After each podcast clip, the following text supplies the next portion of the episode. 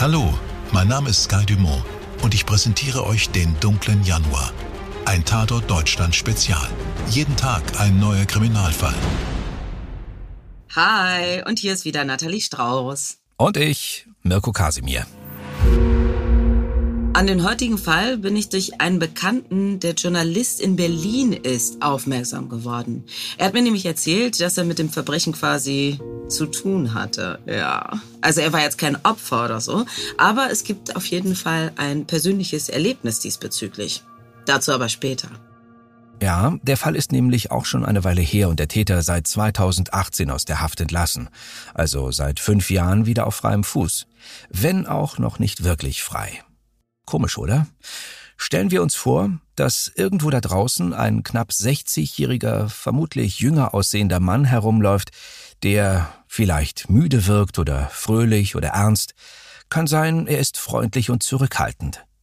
Wir wissen es nicht. Sicher aber ahnen die wenigsten, die heute auf Hans-Joachim B. treffen würden, dass sie es mit einem verurteilten Serienvergewaltiger zu tun haben, der um die Jahrtausendwende Hamburg und Hannover, ja ganz Norddeutschland in Atem hielt.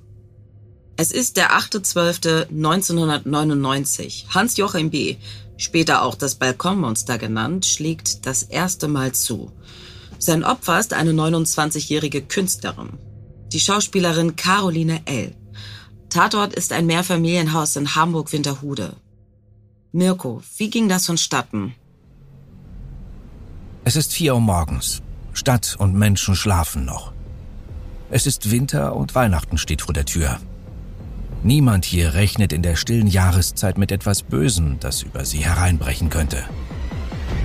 Durch ein Treppenhausfenster des Gebäudes am Maria-Luisen-Stieg klettert Hans-Joachim B., dunkel und mit einer Sturmmaske bekleidet, in fast schon akrobatischer Manier auf den Balkon der jungen Schauspielerin Caroline L. im zweiten Stock des Hauses. Hans-Joachim B. bricht geschickt die Balkontür zum Wohnzimmer der Künstlerin auf, findet darauf das Schlafzimmer, knebelt und fesselt die wehrlose Frau und vergewaltigt sie. Nach diesem ersten Angriff auf die 29-Jährige setzt er sich ins Wohnzimmer, holt sich ein Getränk aus dem Kühlschrank und schaut seelenruhig etwas fern. Nach einer Weile gelangweilt durchwühlt er die Sachen der Künstlerin, findet deren EC-Karte, presst ihr die Geheimzahl ab und fährt darauf zur Commerzbank, um die maximalen 400 Mark aus dem Automaten zu ziehen. Er hat nun den Wohnungsschlüssel und kehrt daher lautlos zurück. Er vergewaltigt sein Opfer nochmals und verschwindet. Die Frau lässt er gefesselt und schwer traumatisiert allein zurück. Was für ein abartiger Typ.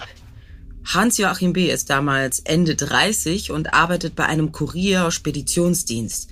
Er wird als netter Kollege beschrieben, kann sich gut ausdrücken und geht während seiner Arbeit sehr organisiert und planvoll vor. Genauso auch bei seinen Taten. Was ich aber nicht kapiere, er hat sogar eine Freundin. Die lebt damals in Düsseldorf. Und so ist es wohl eher eine Fernbeziehung, die aber immerhin schon zwei Jahre andauert. Die Frau sagt später über ihren lieben Achim, wir planten eine gemeinsame Zukunft. Es will mir einfach nicht in den Kopf, dass er so gewalttätig sein und auf so schreckliche Weise Frauen gequält haben soll. Wenn wir mal Streit hatten, sprachen wir ruhig drüber. Hans-Joachim B. ist also trotz Beziehung relativ ungebunden. Er hat viel Zeit nach seiner täglichen Arbeit und dank seines Kurierjobs ist er viel unterwegs. Er nutzt vor allem die Abendstunden und die Nacht, um Frauen zu suchen, die ihn optisch ansprechen. Das sind ausnahmslos attraktive Frauen, schlank und mit blonden Haaren. Akribisch beobachtet er dann Lebensumstände und Wohnverhältnisse seiner potenziellen Opfer. Bis er erneut zuschlägt. Und das wieder äußerst gut vorbereitet. In seinem Rucksack befinden sich seine Maskierung und die neutralen dunklen Sachen. Weiterhin hat er eine Teleskopstange und eine Strickleiter dabei, um einfacher auf die Balkone zu gelangen. Dazu kommt noch die kleine Bohrmaschine und ein Handbohrer zum Öffnen der Türen und Fenster. Als Waffe nutzt er einen Elektroschocker, der die Frauen kurzzeitig außer Gefecht setzt. Klebeband und Kabelbinder sind seine Fesseln, Stofffetzen die Knebel. Ziemlich genau einen Monat später, am 9. Januar 2000, setzt Hans-Joachim B. seine zweite Tat um. Dieses Mal in einer Wohnung in Hamburg-Rahlstedt. Über einen stabilen Nadelbaum im Garten des Hauses gelangt er auf einen Balkon in den zweiten Stock. Dann will er mit seinem Werkzeug die Balkontür aufhebeln, was aber mehr Lärm macht als angenommen. Die Frau, die er sich auserkoren hat, ist damals 35 Jahre alt und hat einen sehr leichten Schlaf. Sie wacht auf, knipst das Licht an und sieht sofort, was los ist. Sie ruft die Polizei, während Hans-Joachim B. dann flüchtet. Aber leider schrillen bei den Ermittlern noch keine Alarmglocken. Die Polizei geht schlicht von einem missglückten Einbruch aus und beruhigt die Frau. Die Erfahrungen der Polizei sagen, dass es nicht sonderlich wahrscheinlich ist, dass der Dieb zurückkehren wird, wenn er nicht erfolgreich war. Aber nicht so Hans-Joachim B. Seine Planung ist akribisch genug, um einen zweiten Versuch gleich in der darauffolgenden Nacht zu starten. Vielleicht weiß er auch über die Denkweise der Polizei in Bezug auf Diebe Bescheid, denn er hat einen Polizisten im noch ahnungslosen Bekanntenkreis. Diesmal geht er leiser vor und kann die 35-Jährige schließlich überwältigen, sie zweimal vergewaltigen und wie bei seinem ersten Opfer mittels der EC-Karte erneut Geld abheben. Doch als er in die Wohnung zurückkehren will, sieht er, dass die Polizei vor Ort ist. Sein Opfer konnte sich aus den Fesseln befreien und die Behörden alarmieren. Hans-Joachim B. ist vorsichtig und verschwindet, ohne Aufsehen zu erregen. Zwei Taten nach dem gleichen Schema. Das ruft die Polizeiprofiler auf den Plan. Zeitweilig arbeiten von jetzt an bis zu 400 Beamte an der Suche nach diesem maskierten Vergewaltiger, der nun seinen Zusatznamen bekommt. Balkonmonster. Die Verbrechen wühlen die Menschen auf, aber weshalb genau? Bis zur Festnahme des Mannes liefern seine Taten in ganz Norddeutschland Stoff für Albträume. Wenn jemand über den Balkon einsteigt, während man schläft, wer ist dann noch sicher? Nach seiner Festnahme werden elf Anklagepunkte verhandelt. Dazu gehören sechs vollendete und vier versuchte Vergewaltigungen. Als der Richter ihn dann fragen wird, weshalb er das alles getan hat, wird der Täter kryptisch. Ich weiß es nicht. Aber ich muss wohl die Absicht gehabt haben, diese Frau zu vergewaltigen. Aber vorerst geht es im Jahr 2000 im Monatsrhythmus weiter mit den Einbrüchen und den Vergewaltigungen. Im Juni 2000 startet zudem die Expo, die Weltausstellung in Hannover. Die Welt trifft sich in Niedersachsen und Hans-Joachim B., der Kurierfahrer, hat viel in der Messestadt zu tun. Und er nutzt das neue räumliche Betätigungsfeld und wird auch in Hannover aktiv. Mein Bekannter aus Berlin, ihr erinnert euch, der Journalist, der war damals in Hannover, um über die Expo zu berichten. Zusammen mit einem Freund wohnt er damals in einer WG und wird schließlich selber Zeuge der intensiven Ermittlungen der Polizei. Die Polizei fahndet nun schon monatelang mit Hochdruck und enormem Personalaufwand nach dem Serienvergewaltiger in Hamburg und seit neuem auch in Hannover. Es gibt ein vages Profil des Täters, denn die Ermittlungen ergaben bisher schon ausreichend gesicherte Spuren, um auf das Verhalten, sein Alter und vor allem einen DNA-Fingerabdruck zu erstellen. Zudem vermutet man, dass das Balkonmonster auf der Expo arbeiten müsse, da sich sein Wirkungsbereich ja nun hier in Hannover und Umgebung befindet.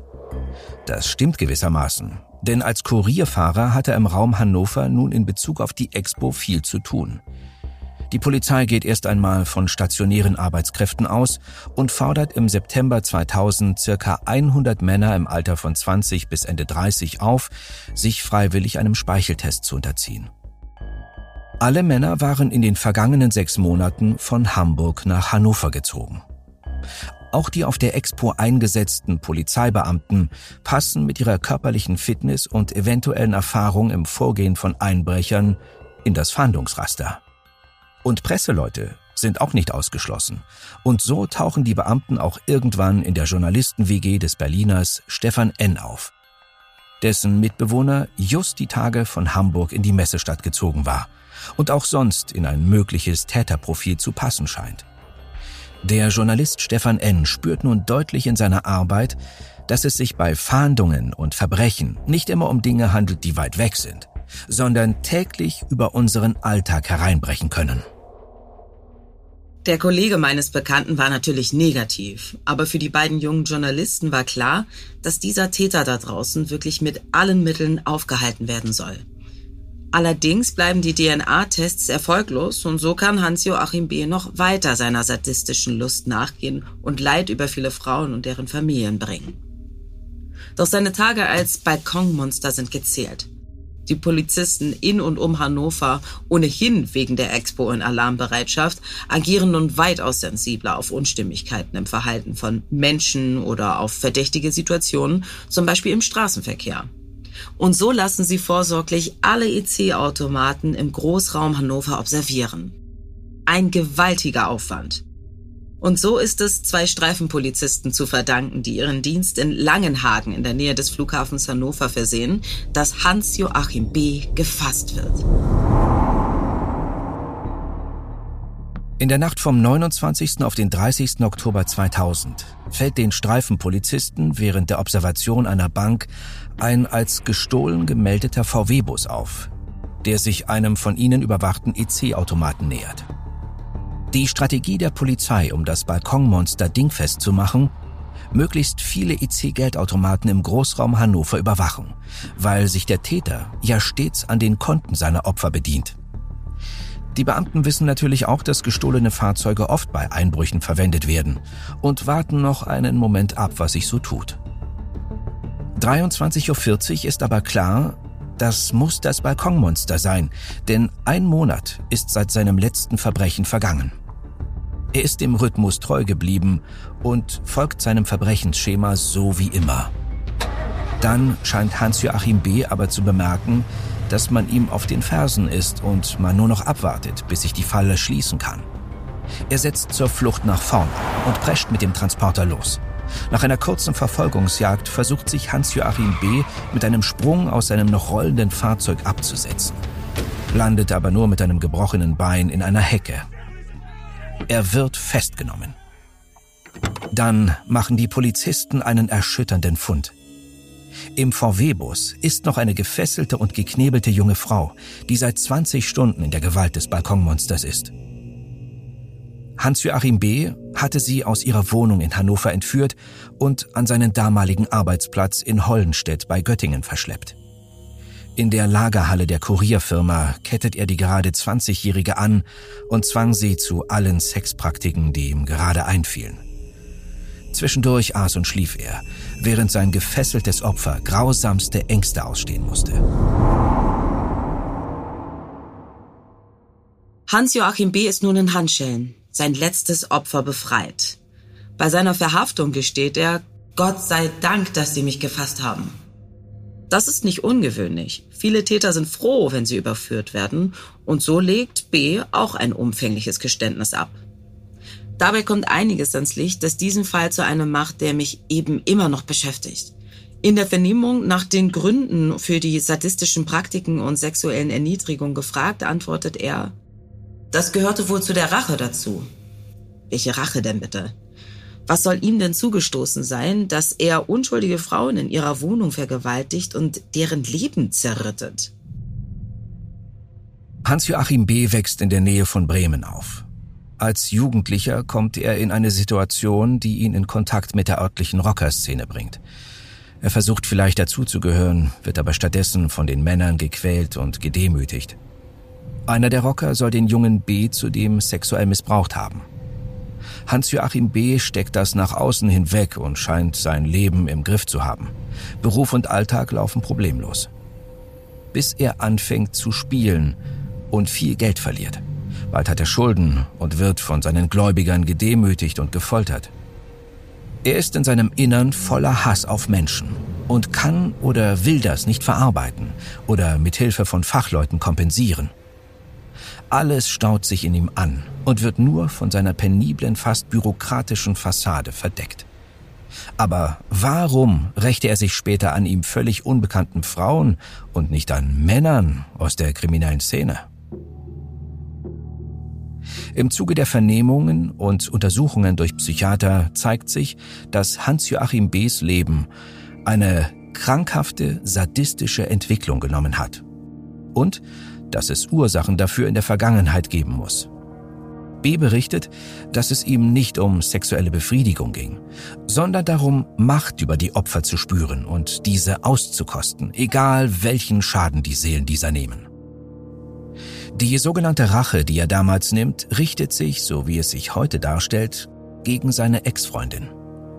Indizien dafür gibt es tatsächlich. Sieben der elf Opfer von Hans-Joachim B.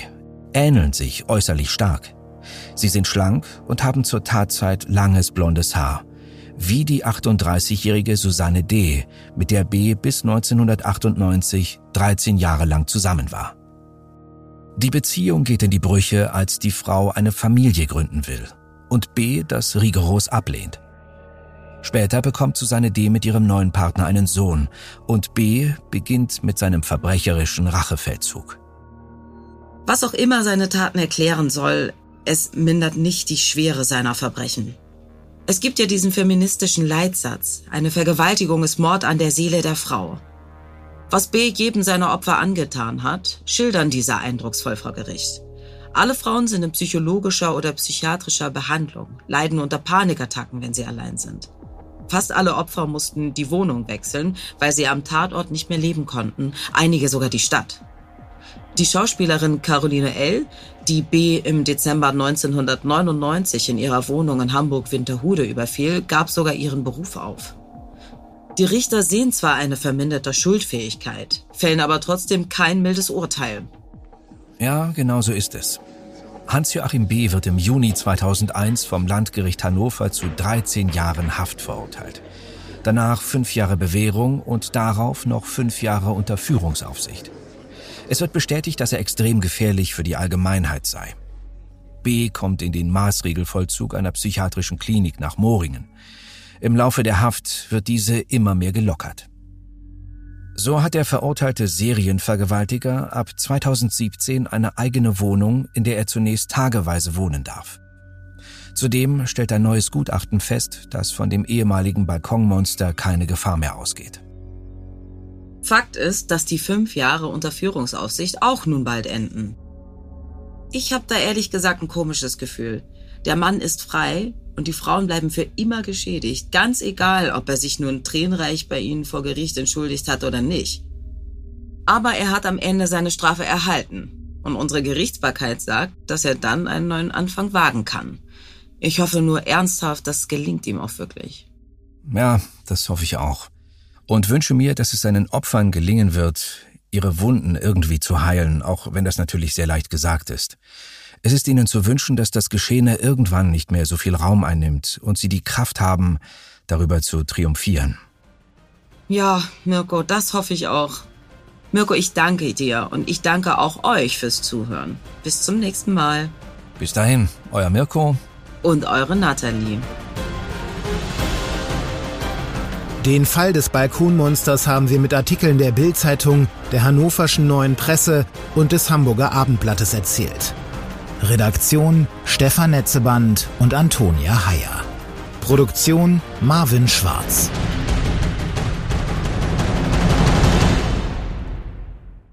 Dir hat diese Folge von Tatort Deutschland gefallen? Du bekommst von True Crime einfach nicht genug. Dann hör jetzt in unsere weiteren Folgen rein. Hier warten mehr als 200 spannende Fälle auf dich, wie das Verschwinden von Rebecca Reusch, der Prozess gegen O.J. Simpson oder die Entführung von Ursula Herrmann.